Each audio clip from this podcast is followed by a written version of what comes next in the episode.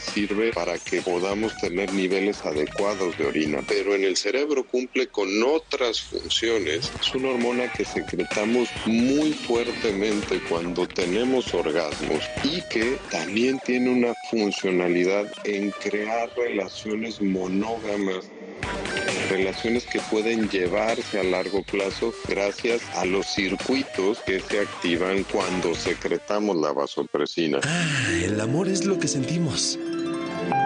El amor es W. Super Bowl se llevó a cabo en 1967 con un encuentro entre Green Bay y los jefes de Kansas City, ganando los empacadores con un marcador de 35 a 10. Por lo mismo, el primer MVP fue el quarterback Bart Starr. Este juego se llevó a cabo en el Memorial Coliseum de Los Ángeles y desde entonces captó una gran audiencia en televisión, pues se calcula que lo vieron 60 millones de personas. Es verdad que los artistas y grupos que se presentan en el medio tiempo del Super Bowl no reciben ningún pago. La NFL solo pone el dinero para los costos de producción. Aquí se aplican las de te pago con exposición. W Deportes trae para ti el Super Bowl. 12 de febrero, 5 de la tarde. En W somos la voz de la NFL.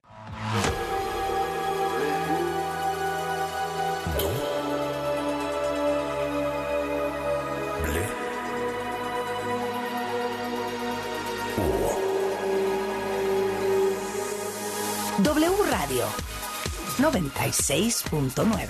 La Alpan 3000, Colonia Espartaco, Coyoacán. Ciudad de México.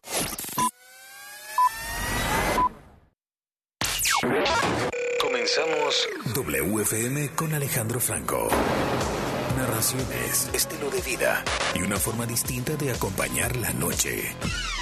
Alejandro Franco presenta WFM en W Radio. Música nueva. WFM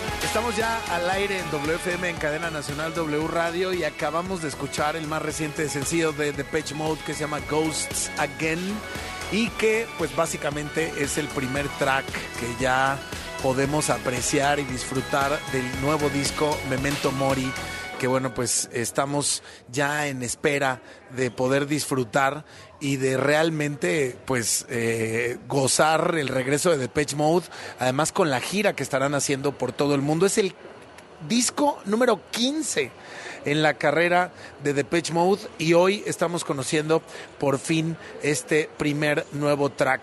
Así que bueno, estamos ya eh, en cuenta regresiva para el 24 de marzo en donde podemos escuchar completo Memento Mori, la nueva producción de Depeche Mode. Música nueva al aire en WFM.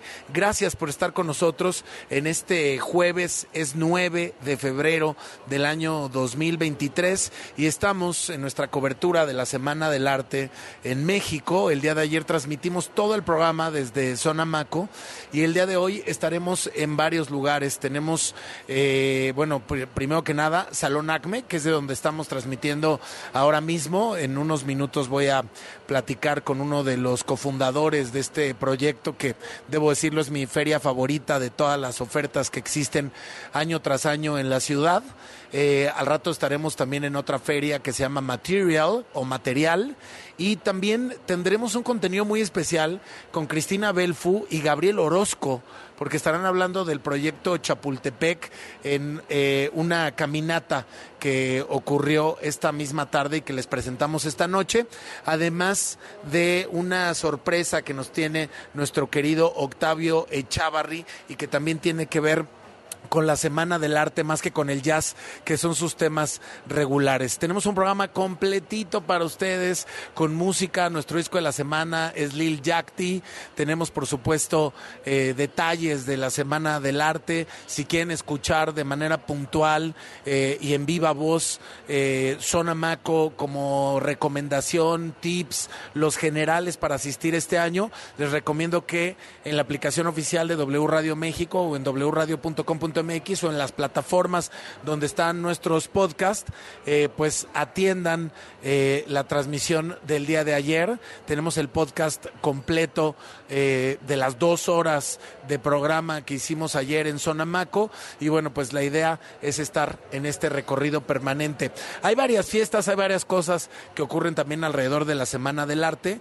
Nosotros tenemos el día de mañana nuestra entrega semanal de Techno Friday Night y muy emocionado porque, digo, además de que me toca eh, tener noche como DJ, estará presentándose un DJ y productor que admiro mucho, español, que radica en Berlín, que se llama Pearl.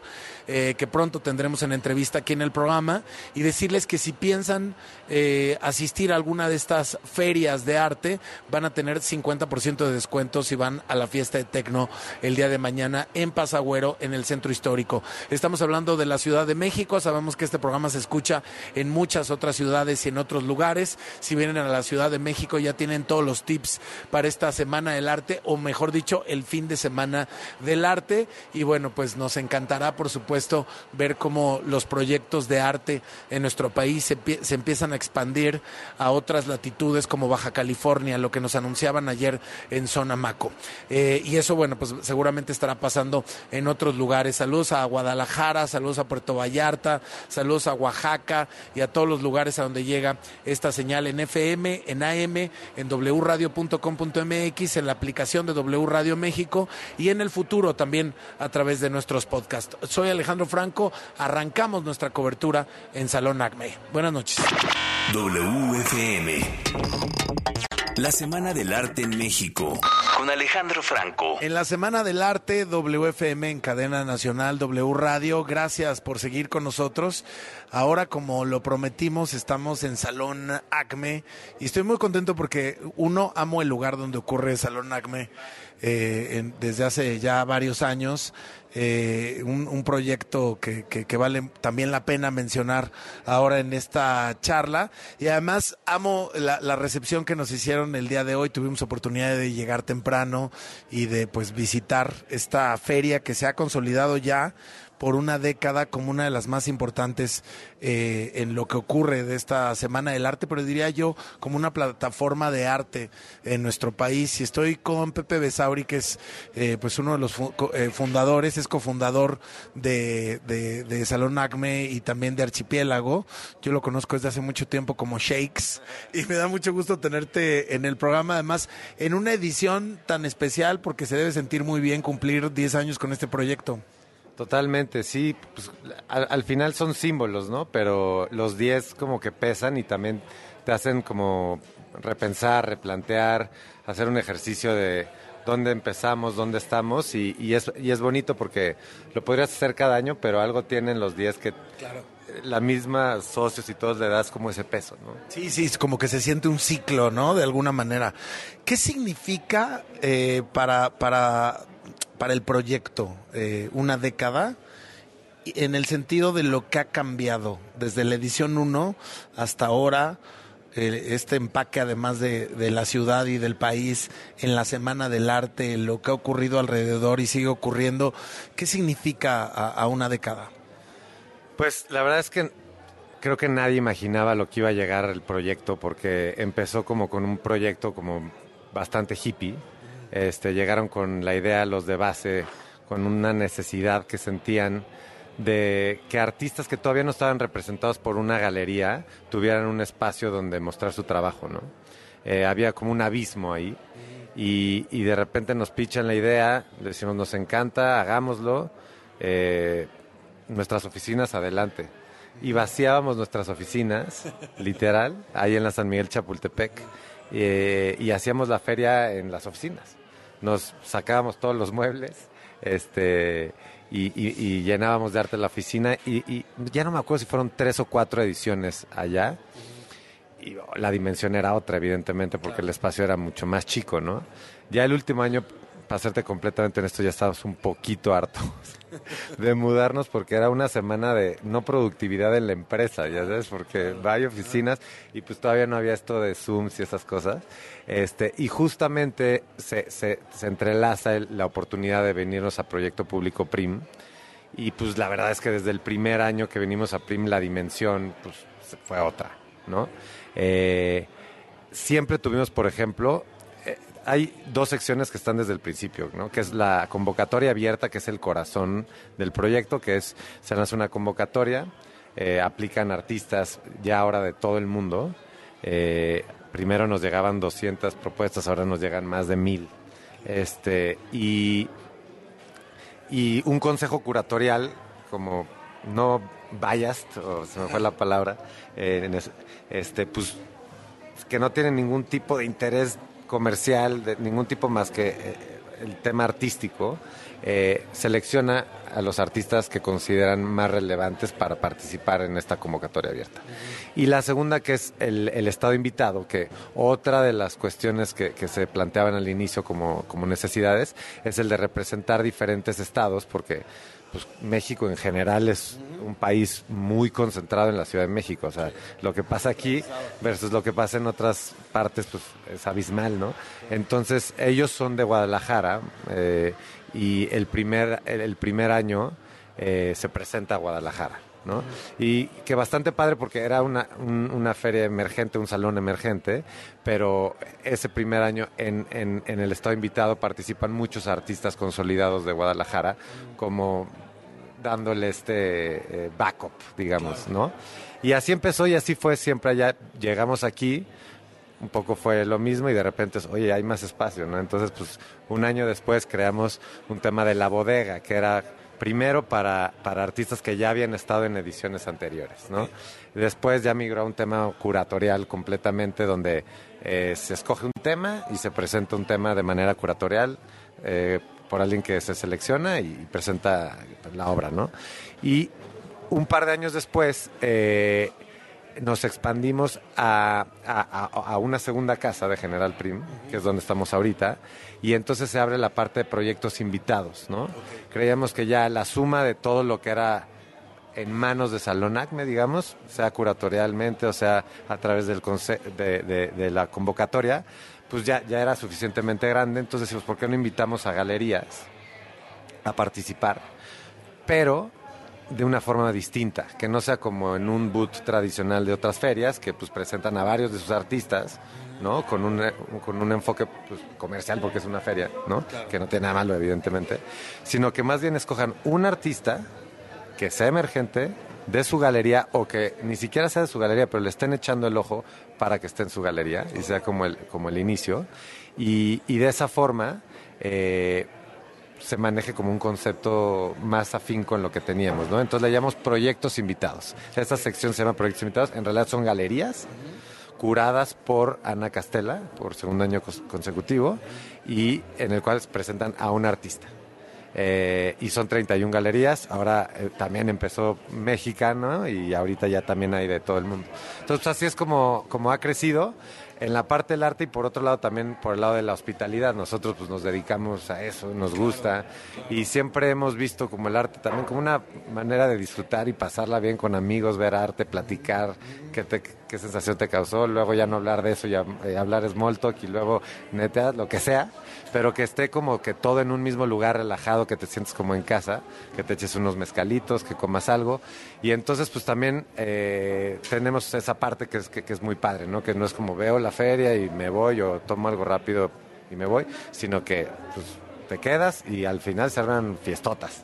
No, no, no, y sí se arman fiestotas, porque además ustedes son expertos eh, en archipiélago y como dice, se dedican a la hospitalidad y tienen una experiencia vasta en producir y, en generar estos ambientes, diría yo, que no traen prisa y que se tratan de experiencias largas en donde uno puede llegar, pues literal, a mediodía y de pronto seguirte hasta la noche, que esa es parte, yo creo que del encanto también de, de que Salón Acme tenga una casa como proyecto público PRIM. Y en ese sentido me gustaría hablar un poquito de, ese proyecto, porque me parece que sí eh, hay, hay, además de que ustedes descansaron con el tema de las oficinas, pues hay una evolución que sí lleva el proyecto a otro lugar a partir de que toman este espacio, que se convierte además en un, en un multi propósito eh, a lo largo del año eh, que, que va teniendo ya sus, sus propiedades y, sus cosas constantes, pero que también permite, es como un, como un canvas en donde pueden irse reinventando y pueden ir creciendo, ¿no? Totalmente, sí. La, la dimensión fue otra, como dices, en el momento que nos mudamos.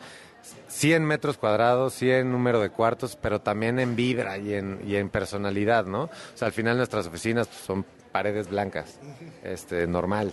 Eh, cuartitos de repente más chiquitos, eh, más, o sea, menos, con menos altura, etcétera. Entonces, de repente, en el momento que llegas aquí, pues sí, las cosas se ven mejor, inclusive. Este, entonces, por, por ejemplo, el Proyectos Invitados, eh, que está muy padre, Ana Castela, o sea, ya con el con tiempo y todo, invita a las galerías que vengan a ver, que venga el artista a ver, que planteen diferentes maneras de, de- de- de- de cómo vestir o cómo habitar ese espacio y pues eso no se no tendría la misma personalidad en, en cuatro paredes blancas, ¿no? Entonces sí, Proyecto Público Prim pues, la- lo llevó a otra dimensión y, y la verdad es que viene gente de todo el mundo porque como decías también en estos 10 años no solo ha evolucionado el proyecto, sino ha evolucionado la Semana del Arte mismo y la ciudad, ¿no? Hoy la cantidad de turistas que, que- que están aquí es impresionante y esta semana pues es gente, sobre todo es que le interesa el tema, eh, y llegan aquí y se vuelven locos. O sea, no, no hay otro lugar, no hay otra feria en el mundo que tenga estas características. Entonces como que para ellos es muy interesante ver algo que, que no ven en otro lado. Y hemos hablado mucho en el programa esta semana acerca de, cómo de pronto sí puede parecer para alguien que no está cercano al arte como un imposible eh, eh, entrarle a empezar a formar una colección o empezar a, venir a una feria como estas y, salir con algo bajo el brazo. Yo debo decir que de Salón Acme es de donde siempre salgo con algo, ¿no? Me hace sentido el, el- desde el precio, el artista, el, el querer formar parte de ese ecosistema. Y yo creo que esa es también una característica muy padre, porque sí le permite eh, de alguna u otra forma a quien conozca y a quien no conozca tanto tener accesibilidad no solamente a venir y apreciar el arte en sus distintas formas con distintos artistas o galerías o, o curaduría, sino realmente incluso salir con algo para, para su casa o para su oficina, ¿no? No, totalmente. Esa fue otra de las, de las necesidades que sentíamos, ¿no? Como una era la parte de, los artistas ser representados de los diferentes estados por formar parte, pero también de, de- de crear una nueva, no, no es base, pero nuevos, nuevo coleccionismo, porque sí las ferias, eh, mucho por los precios y por el tema especulativo de que estás comprando algo que tiene valor y que después se puede vender o, lo que sea, tiene unos precios pues bastante altos, ¿no? Que digo que está chido para, para el mercado de los artistas y de los galeristas y que gracias a eso le dan la seriedad que, que le dan, y, eh, pero no es para todos. Y aquí sí, pues los precios en, en proyectos invitados sube un poco al, al ya hacer galerías, pero también son artistas emergentes. Pero en todo lo de convocatoria abierta, sí, pues tampoco encuentras ferias con esos precios, ¿no? Y, y sí fue parte importante. Antes, de hecho, empezábamos con, con, con una regla de 5, 10 y 15. Y esas eran los como los tres precios que habían. Ya después dijimos, no, ¿para qué limitarnos? Que, o sea, ya- pero sigue con este tema de que sea accesible para que diferente gente pueda, pueda acceder a esto, ¿no? Quien nunca ha venido a Salón Acme, eh, eh, eh, además el programa lo escucha no solamente en Ciudad de México, sino en otras ciudades de la República Mexicana y seguro mucha gente viene el fin de semana. ¿Cuáles son las directrices generales desde los horarios? ¿Qué no hay que perderse en esta edición, Shakes? Mira, pues lo dijiste tú hace rato, o sea, el chiste es venirte con calma eh, para que sea una, o sea, sin, sin agenda de, de- de final.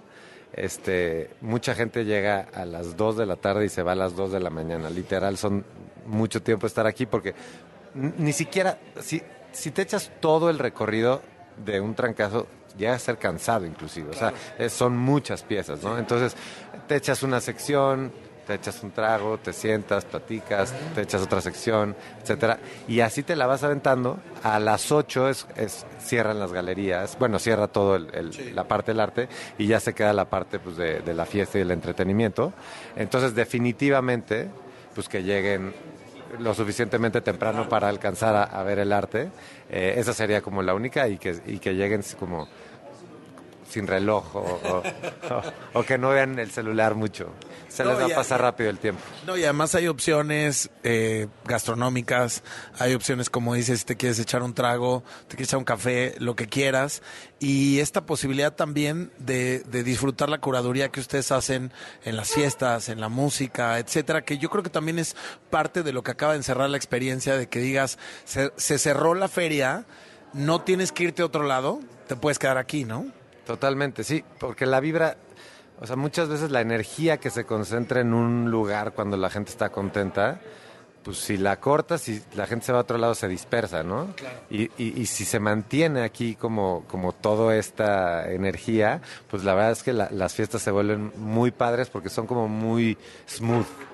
¿no? O sea, como que empiezas y le vas subiendo la música y el DJ empieza de, de menos a más. Digo, son varios, son como cinco DJs por, no- por noche, porque tocan dos arriba en la azotea donde está la mezcalería y un bar de, de aperitivos, y, y- y en el patio, este, que eso empieza desde un poquito antes, y luego en el patio son tres. eh, y entonces, pues sí, poquito a poquito ni te das cuenta, estás echando un mezcalito y luego terminas bailando, pero como que suave, ¿no? Como, como dices, y, y- y eso es todo. Digo, al final también como dices, hay una curaduría eh, no solamente en el arte, sino también en, la música. Hay performances este año que, que va a ser como la primera eh, vez. Este. eh, tripeados también, eh, que, que de repente hay cosas que la gente no va a entender mucho, pero pues son 25 minutos y bueno, pues ya eh, la música ar- arrancará después, pero va a estar chistoso, tipo el... el eh, mañana hay una, un performance de una lavadora que eh, y- y- No veía venir esa, ¿eh? de una lavadora con ruidos y no sé qué. Y luego el sábado, este, pues va a haber. El sábado empieza como el ambiente un poquito más temprano porque es el día principal, ¿no? Y hay un DJ como más tropicaloso y después va a haber un acto. Pues como de media hora de heavy metal, ¿no? Que nunca hemos tenido de un cuate que se llama Octopulp francés que como toca la batería impresionante y con visuales muy loco, muy artístico. Y después pues ya se acaba y otra vez música rica. Entonces pues que, que- que vengan también abiertos a, a- ver cosas diferentes. Oye, ¿hay algo a ti en la curaduría de, de este año eh, que, que- que se convierta como en, como en un imperdible eh, para la gente que nos escucha? Fíjate que no, no realmente, o sea, sí, sí es más como, como la, la experiencia en general. Este, nunca sabes ni siquiera qué es lo que te termina gustando más al final, no sabes si va a ser este, la bodega o algunos proyectos invitados. Sí, porque una cosa siempre es ver algo en el layout y luego ya cuando ocurre y cobra vida, ¿no? Te acaba gustando a veces algo que no sabías que te iba a gustar tanto. Totalmente. Y, y entonces, pues, por ejemplo, la- las tardecitas sí son muy ricas en la azotea, echándote un aperitivo, un mezcalito y este y, bajas otra vez al arte. Entonces, eh, yo, yo lo que digo es que se vengan como con, paciencia. Y el, y, y el sábado es el día más lleno. Entonces, este, o sea, yo, si, si tienen posibilidad también de ir, de venir hoy, jueves, viernes o domingo, es un poco, es un poco mejor en mi opinión, porque el sábado es muy divertido, pero sí es el día como, digamos que viene, te diría como el 40% de la gente eh, el sábado, entonces es un día full. ¿Tienes un dato de cuánta gente viene en, en una edición de Salón Acme? Son como 15, 16 mil personas a lo largo de los cuatro días. Oye, Shakes, pues felicidades por estos 10 años a ti, a tus socios, a todos los que forman parte de, de Salón Acme. Es favorita de, de- todas las ferias y nos encanta estar aquí cada año de manera puntual y ahora tener la, la oportunidad y la posibilidad de platicar un poquito de la historia y de lo que está presente ya para que quien nos escucha lo disfrute este año. No, pues muchísimas gracias a ustedes por el espacio. Este, importantísima también la labor de, los medios para dar a conocer eh, los proyectos y agradecidos con ustedes por eso. Seguimos en la Semana del Arte, WFM en cadena nacional, W Radio. Continuamos. WFM con Alejandro Franco. Regresamos.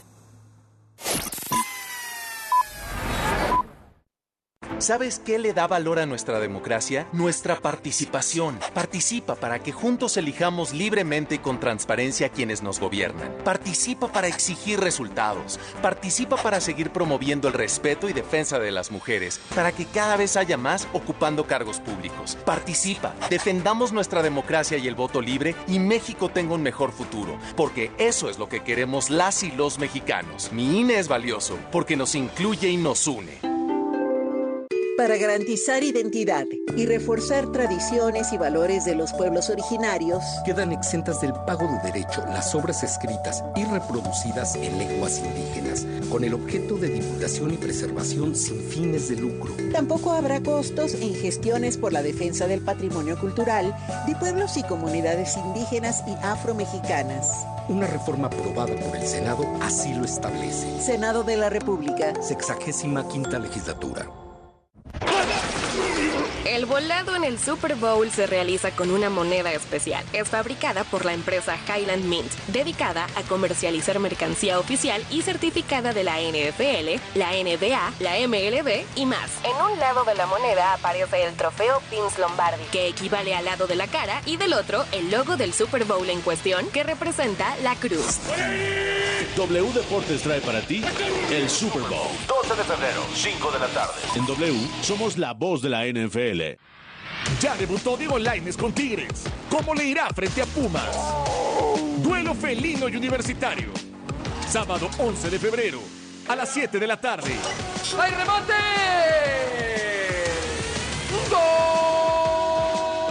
Tigres contra Pumas. W Radio, wradio.com.mx y nuestra app en W. Somos la voz del fútbol. De Película W. El programa de cine De W Radio. En De Película te presentamos los estrenos en streaming más esperados del 2023. Será un spin-off de la producción de Prime Video The Boys. El relato es sobre varios chicos que irán a una universidad de superhéroes. The Continental. Prime Video dio muchísimo para tener los derechos de la precuela de John Wick, que se ambienta en los bajos fondos de Nueva York en 1975. El protagonista es un joven director del hotel llamado Winston. En el reparto figura Mel Gibson. Nacho.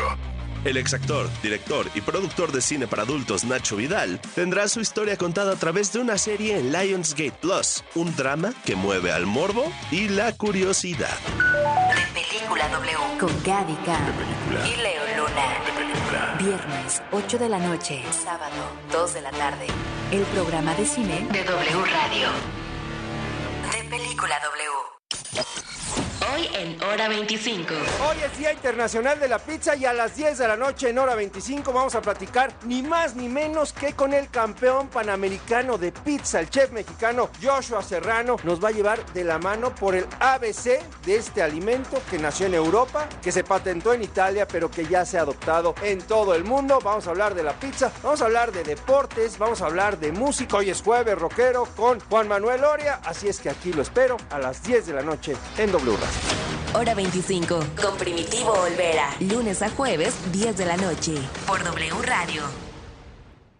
Claro, en la fiesta te metes lo que sea para pasarla bien, pero en realidad, ¿sabes qué te estás metiendo? Muchas drogas químicas son elaboradas con ácido muriático, sosa cáustica y reticida. Ahora el narco añade fentanilo para engancharte desde la primera vez. El fentanilo mata. Es 50 veces más potente que la heroína. 200 personas mueren al día por su consumo. No te arriesgues. No estás solo. Si necesitas ayuda, llama a la línea de la vida, 800-911-2000. Secretaría de Gobernación, Gobierno de México. Oigan, ya sé a dónde era este fin. Mi hermano visitó el Museo Banco de México y regresó encantado. Sí, he visto algunas fotos. El edificio está increíble. ¿Museo? ¿Están seguros? Es que no es cualquier museo. El Banco Central literalmente abrió sus puertas. Conoceríamos algo de sus funciones, su historia y hasta entraríamos a su bóveda. ¿Te dejan entrar a la bóveda? Ya me empieza a gustar la idea. Va, reservaré boletos. Museo Banco de México. Entrada gratuita. Planea tu visita en museobancodemexico.mx. Dopamina. Oxitocina. El amor es lo que sentimos literal. Literal. El amor es W Radio. W Radio. Una estación de Radiopolis.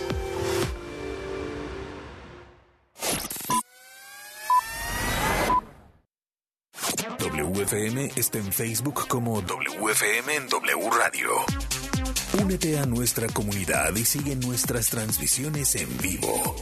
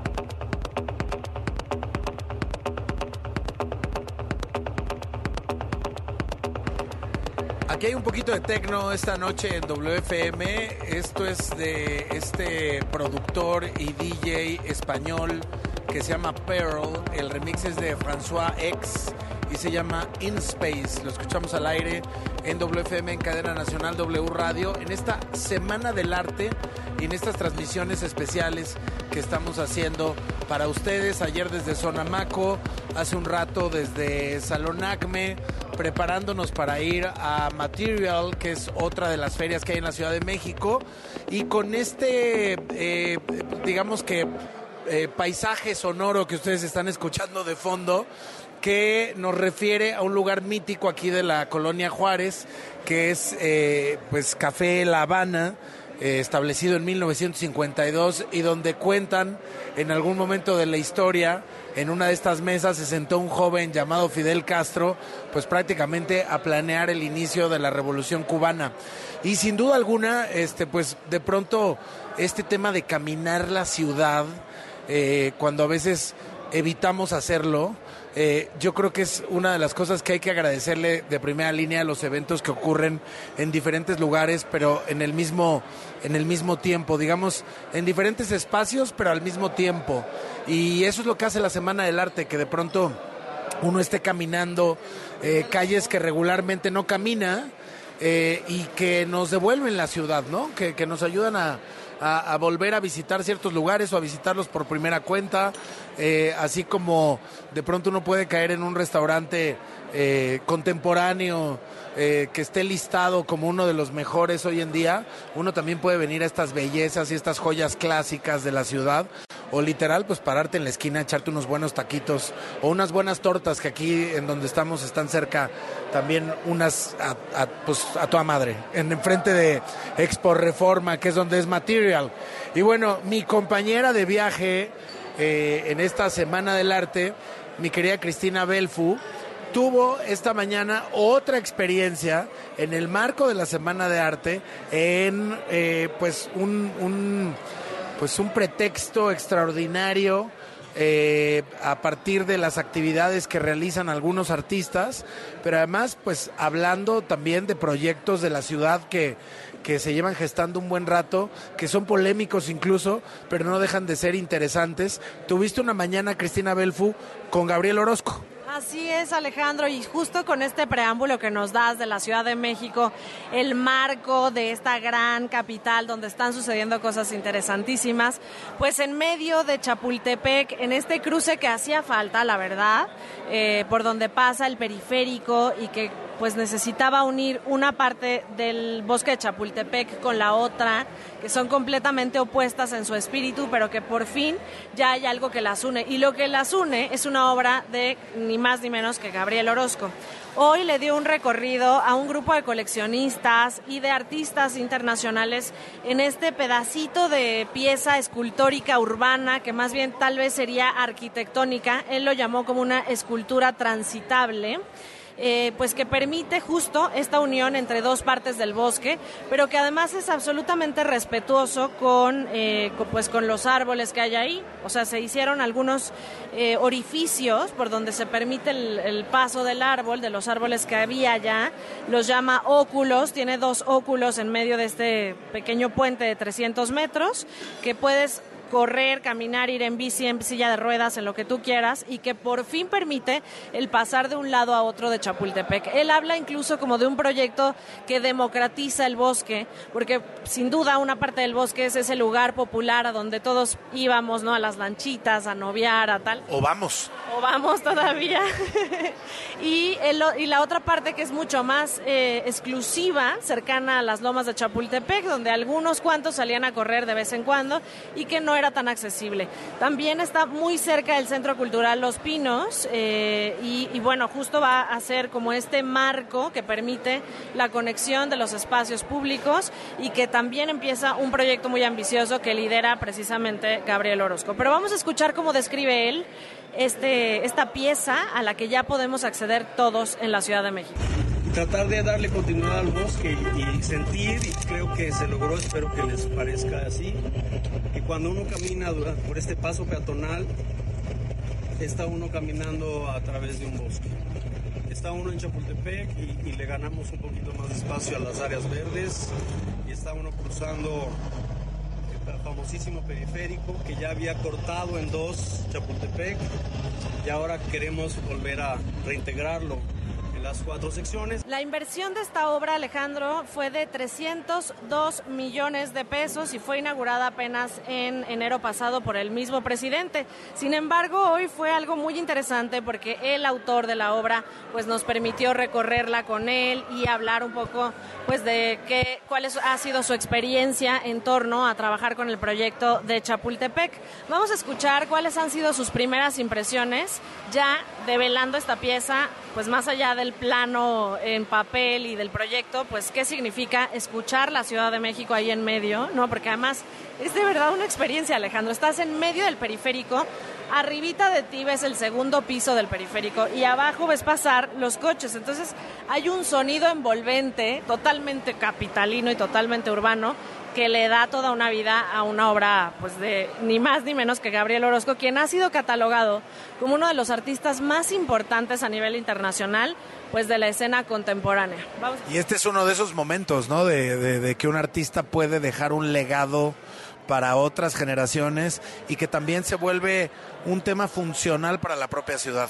Sin duda, a lo mejor pasa el tiempo y ya no nos acordamos también de quién fue el autor de este proyecto, ¿no? Pero creo que sí es muy interesante notar cómo la mano del artista modifica el espacio urbano, pero además la vida de las personas, porque este espacio ya es algo que tú puedes sentir, que puedes caminar, que puedes recorrer, que puedes utilizar con tus perros. Veía ya los primeros transeúntes con sus perritos cruzando el periférico. Y bueno, no sé si alguna vez han ido, por ejemplo, a la Fuente de Tlaloc, que es uno de los espacios que más me gustan a mí en Chapultepec, y que estaba completamente aislado porque no se podía pasar. Y creo que, bueno, pues más allá de un paso peatonal, es una obra de arte transitable, o sea, una belleza. Vamos a escuchar. Ruedas, bicicletas.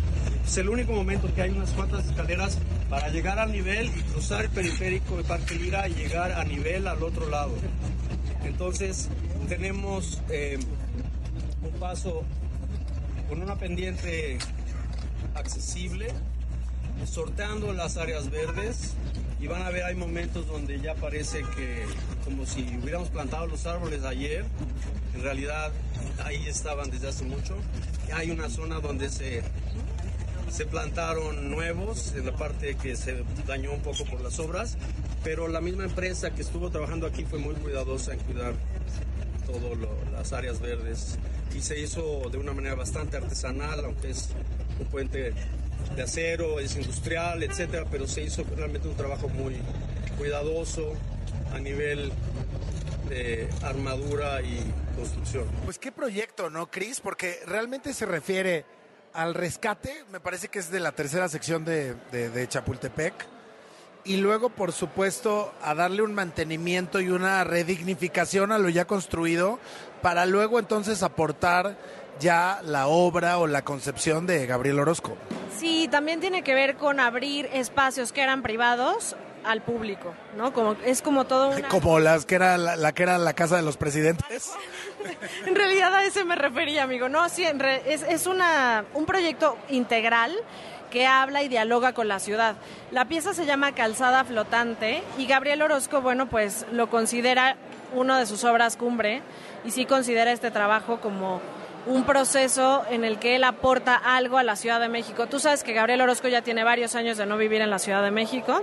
Él viene bastante poco a México. Eh, es un artista pues reconocido en todo el mundo y para aquellos que no lo conocen, pues quizá puedan recordar hace un par de años que presentó el Oroxo. No sé si tú te acuerdas de eso. Era un- una recreación de un Oxo, pero todo intervenido con las obras de Gabriel Orozco. Y antes de ello, pues quizá la obra más famosa de Gabriel es La Caja Vacía, que es una caja de zapatos completamente vacía en medio de una sala de, de un museo. ¿Por qué es importante esta pieza? Hace una reflexión sobre el vacío en general y además nos invita a pensar cómo el contexto también nos da significado. Es decir, si la la caja estuviera aquí en el Café La Habana, pues a lo mejor pensaríamos a alguien se le olvidó, hay que tirarla a la basura, pero al estar en medio de una sala de museo, pues ya nos invita a pensar en otras cosas, a reflexionar distinto.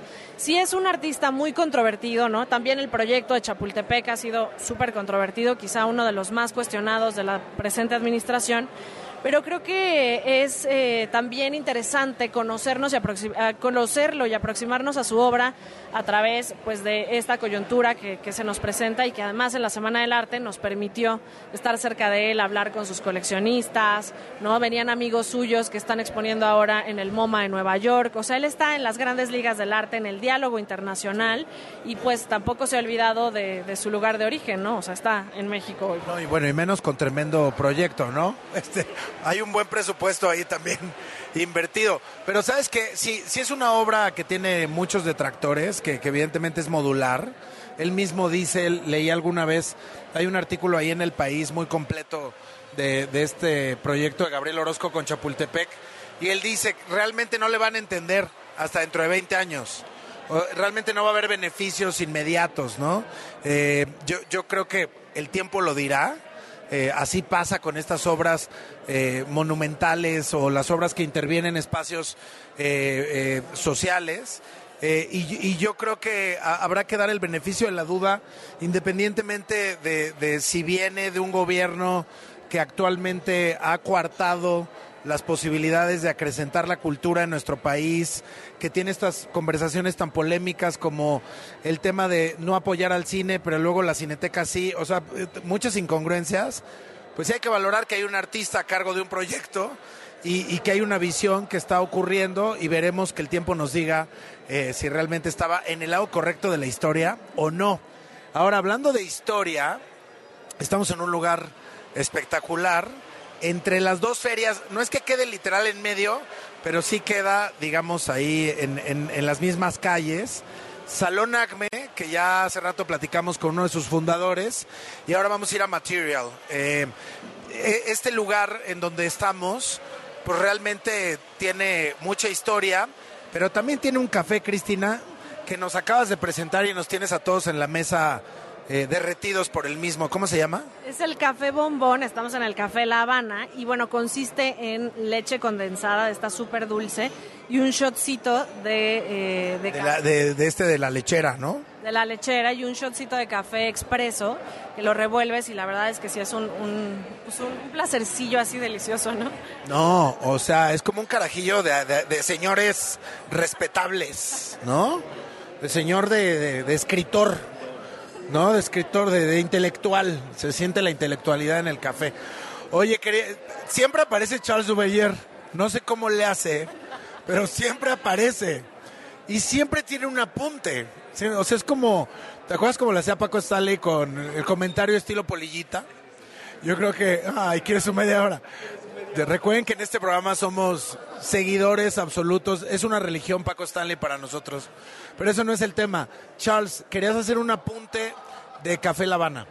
Claro, el Café La Habana, además de que es el lugar donde se supone se en el Che y, Fidel Castro en los años 50, para lo que luego conocimos como la Revolución Cubana, este, 20 años después eran donde se reunía aquí precisamente y donde nació, eh, eh, eh, las, donde fueron las antípodas de la novela de Los Detectives Salvajes de Roberto Bolaño.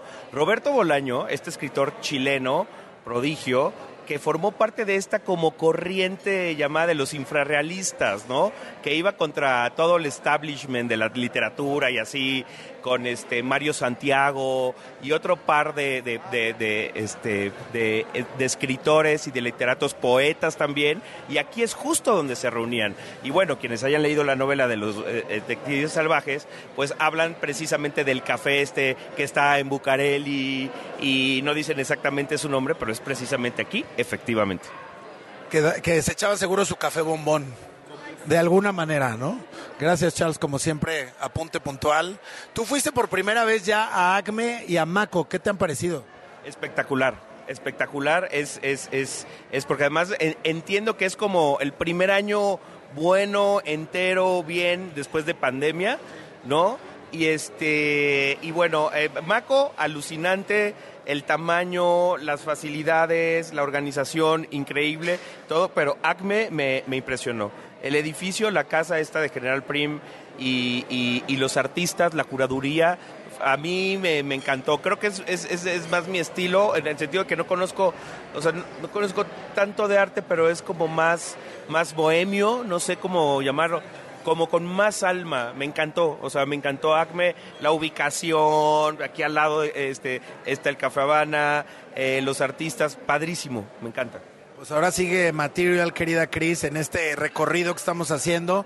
Es la Semana del Arte. El hashtag que estamos utilizando para que encuentren todos nuestros contenidos es Art Week WFM y también está el podcast de lunes con toda la información de Bada, que es esta feria de Buenos Aires. También está todo el programa de ayer desde Zona Maco y queda también ya en la documentación el día de hoy Acme, Material, esto que nos acabas de presentar de Gabriel Orozco. Estamos este, en, en- en medio de la misión. No, ya casi completamos la misión y va muy bien, querida Cris. El minuto a minuto y el pulso de la Semana del Arte y creo que además también de una capital que es muy efervescente en términos creativos y que nos permite pues confluir en estos lugares maravillosos como el Café La Habana, que siempre pues ahora estamos nosotros, ¿no? Ya somos parte de la historia del Café La Habana y pues invitados todos a que se acerquen a las ferias de arte y a que se acerquen a este tipo de lugares y redescubran su ciudad, no solo la Ciudad de México, sino la ciudad desde donde nos escuchan. Siempre van a encontrar algo maravilloso si van con los ojos correctos. Pues seguimos con más aquí en WFM. Por cierto, regresamos de corte con Pearl, porque mañana tenemos nueva entrega de Techno Friday Night. Viene este productor español. Yo también voy a hacer un DJ set, Alexis Berumen. Eh, las citas en Pasagüero, donde por cierto ayer hubo fiesta de la Semana del Arte con Sonamaco. Eh, y les quiero decir, para los que lleven sus boletos de las ferias que acabamos de mencionar, eh, tienen el 50% de descuento el día de mañana eh, para que lo tomen en cuenta, porque pues ya en algún momento se calienta la boca, se calienta el cuerpo y uno quiere seguirla, sobre todo en viernes. Entonces, para que vean que los tratamos de pe a pa, desde un café bombón, las ferias y por supuesto luego su tecnazo, eh, que luego no es que no les guste, es que no lo conocen. Eso es lo que yo pienso. Ya me dirán ustedes. Seguimos con más en WFM.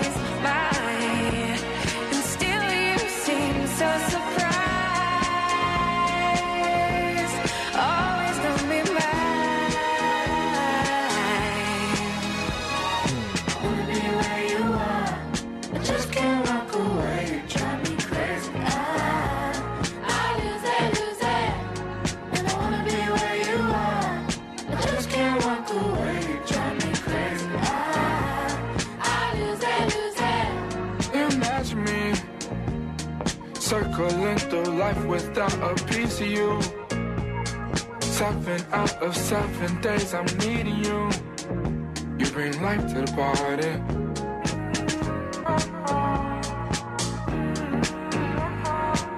Good love feels like butterflies suffocating your insides. Uh, it's a late night, you know I'll try. I cannot picture when you ride. I'm mistaken, thinking you were taking, knowing that you were always mine. And still I feel so surprised. open mind.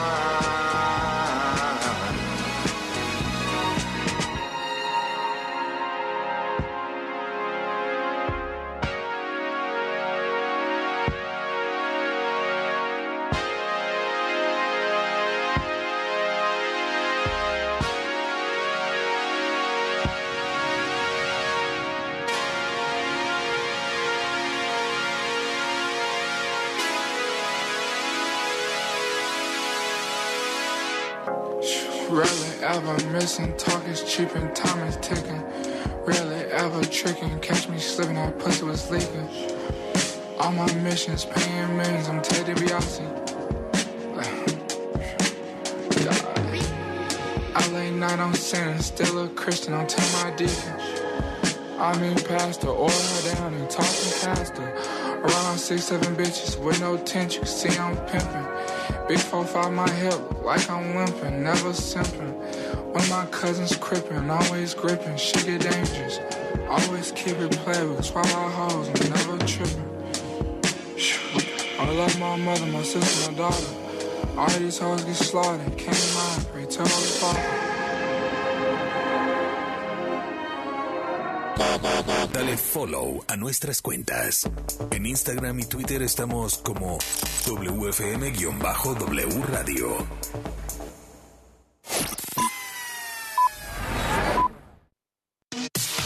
La información al momento. La opinión, Las voces. el entretenimiento La sociedad. y el estilo de vida. El deporte. La música. W. W Radio. Swimmer! El primer balón de fútbol americano era redondo, se hacía de vejigas de cerdo infladas y de ahí su apodo de pink skin o piel de cerdo. En ocasiones, los jugadores debían inflar con la boca el balón cada cierto tiempo. No sería sino hasta 1874 que adoptaron un balón ovalado muy similar al de rugby en un juego entre McGill University Football Club y el Harvard University Football Club. A partir de ello fue que comenzó la evolución del ovoide hasta como lo conocemos hoy en día. W Deportes trae para ti el Super Bowl. 12 de febrero, 5 de la tarde. En W somos la voz de la NFL. El amor es dopamina, oxitocina,